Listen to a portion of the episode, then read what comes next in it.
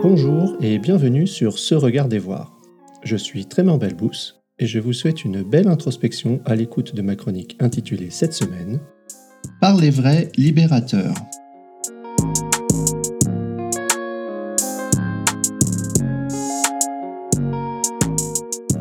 Par les vrais libérateurs. Je ne me censure pas et c'est pertinent. À force d'explorer ce thème, je suis abasourdi par les nuances qui se présentent à moi et la tentation de rajouter des dimensions, de les renommer et de les reconfigurer. C'est le quatrième et avant-dernier texte d'une série qui a émergé lorsque j'ai commencé à explorer la manière dont l'autocensure s'insinuait dans ma vie et les différentes formes et effets de celle-ci. Dans Victime d'autocensure, j'ai proposé quatre dimensions en dynamique combinaison du fait de me censurer ou de ne pas le faire, dans les cas où cela est pertinent et où cela ne l'est pas. J'ai noté quatre zones. Violence, il n'y a pas d'autocensure mais ce n'est pas pertinent. Non dit, il y a autocensure mais ce n'est pas pertinent. Parler vrai, il n'y a pas d'autocensure et c'est pertinent. Discernement, il y a autocensure et c'est pertinent. Même si chaque article est indépendant, je vous invite à lire les trois premiers. Victime d'autocensure, violence verbale et non-dit assourdissant. Cette semaine, j'aborde le parler vrai libérateur. Et force est de constater que cet article me confronte à l'idée que je m'en fais et à mon propre cheminement pour parvenir à m'exprimer sans autocensure. Ce qui semble si naturel pour certaines personnes réclame souvent de ma part un effort et une vigilance constante. J'en vois la valeur, je connais les techniques.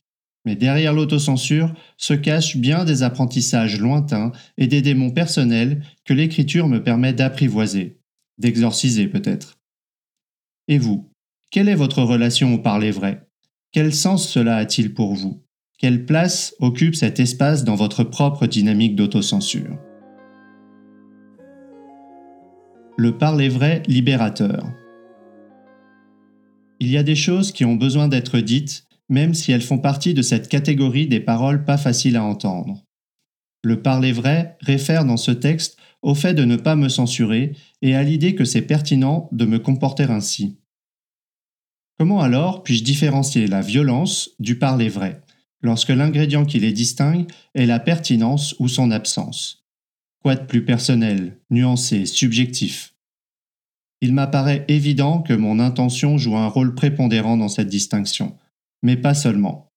Cependant, même avec une intention bienveillante de la parole émise, si la personne qui reçoit mes paroles n'est pas disposée à les recevoir, ces mêmes paroles peuvent devenir inopportunes.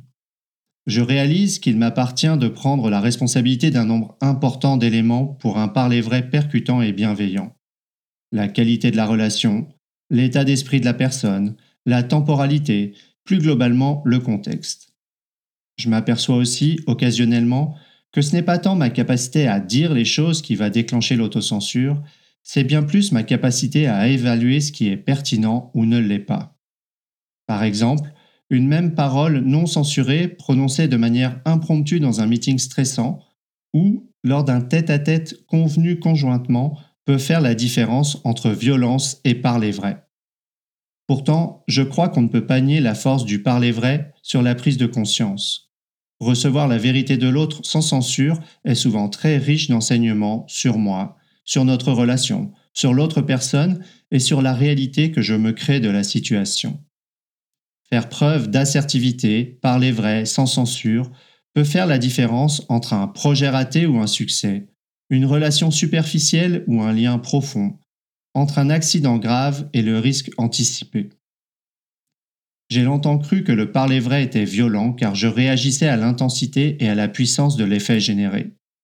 Je ne voyais pas les constructions en jeu. Finalement, la distinction entre violence et parler vrai tient dans la capacité à saisir que je construis ma pensée, puis à apporter à cette dernière le soin nécessaire tant dans la réception des messages que dans leur diffusion. Observer la construction de cette réalité devient libérateur, le terreau du parler vrai libérateur. Parler au jeu dans le nous. Le parler vrai s'exprime au jeu dans le nous. Que serait le parler vrai sans collectif, sans témoin de mon regard sur le monde, sans témoin de mon écoute et de mon acte de parole? Selon moi, dans le collectif, le parler vrai est à distinguer de l'acte d'asséner ses vérités. Dans nombre d'ateliers leadership collectif conscient que nous facilitons avec mon ami Eric Séguier, le parler vrai est l'une des consignes du cadre de sécurité. Dans ce contexte, nous précisons qu'il est question de s'exprimer au je, JE, de contribuer à partir de sa propre expérience, de prendre la responsabilité de sa parole tant dans la forme que dans son contenu. C'est cette expression de ma propre expérience, avec curiosité, qui permet progressivement de dessiner, de rendre visible et explicite le contexte commun. L'espace ainsi créé devient un nous partagé dans lequel mon je s'exprime. Et j'entends mon ami Éric Descosso me dire alors que le je, pronom, s'exprime librement par le je, action. Lorsque je me responsabilise, le propos émis reste l'expression de ma compréhension de la réalité dans l'instant, et non la vérité que je cherche à imposer aux autres.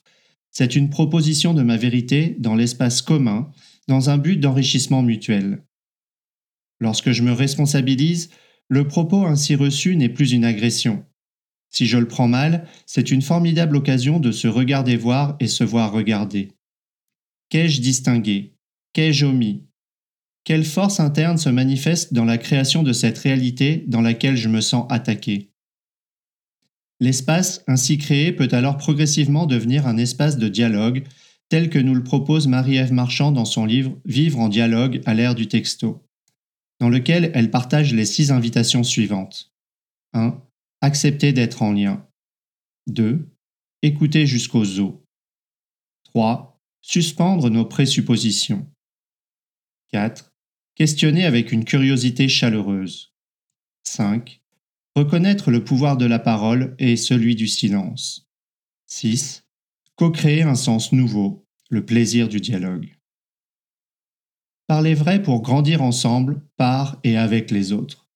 Le parler vrai libérateur pour sortir des dynamiques de violence verbale et de non-dits assourdissants, pour façonner ensemble, à chaque instant, les causes d'un demain génératif. Conditions pour un parler vrai libérateur. Pour que le parler vrai puisse se manifester, nous avons déjà évoqué l'importance de l'intention, la construction d'un contexte partagé, un cadre de sécurité, les six invitations au dialogue, la capacité à évaluer la pertinence. Par l'exploration du dialogue dans les lignes précédentes, je me sens apaisé et sécurisé par ce cadre minimum.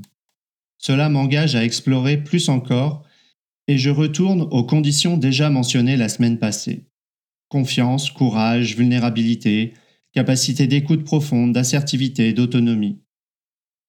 Plusieurs de ces éléments sont illustrés selon moi dans un épisode du Sprinkler avec GoPirate par l'approche qu'ils y décrivent. J'ai trouvé celle-ci inspirante. C'est une forme d'authenticité radicale à prendre ou à laisser avec un contrat clair. J'ai apprécié la forme du parler vrai libérateur de GoPirate. Le point ici est le contrat clair. Une évidence pas si évidente si nous regardons comment fonctionnent beaucoup de nos relations. Pour finir, je constate que j'aime illustrer les conditions à partir des pièges à éviter tels que l'injonction ou absolutisme du parler vrai, quand le manque de nuances provoque le déraillement vers la violence. L'excuse du parler vrai pour tout se permettre, quand la violence s'invite sous couvert de franchise. Les phrases toutes faites telles que on va se dire les choses, quand cette expression cache les non-dits le jugement et la vulgarité, quand on oublie que respect et politesse font partie du cadre de sécurité. L'exploration de l'autocensure, c'est en quelque sorte le franchissement du seuil entre le dialogue intérieur et l'expression audible de notre parole ou de nos actes. Se regarder voir un thème comme le parler vrai libérateur est en soi une forme abstraite de pratique du thème lui-même. J'observe le conseil des petites voix dans ma tête y aller chacune de leurs arguments et finalement s'accueillir mutuellement.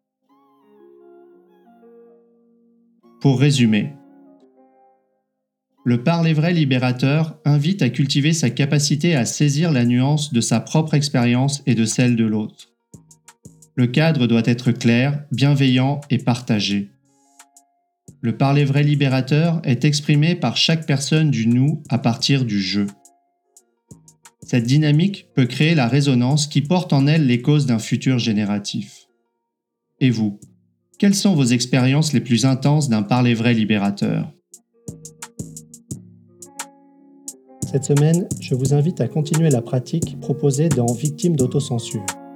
Vous pouvez retrouver les détails en commentaire dans l'épisode ou dans l'article Victimes d'autocensure sur ce regard des voix. Merci pour votre écoute.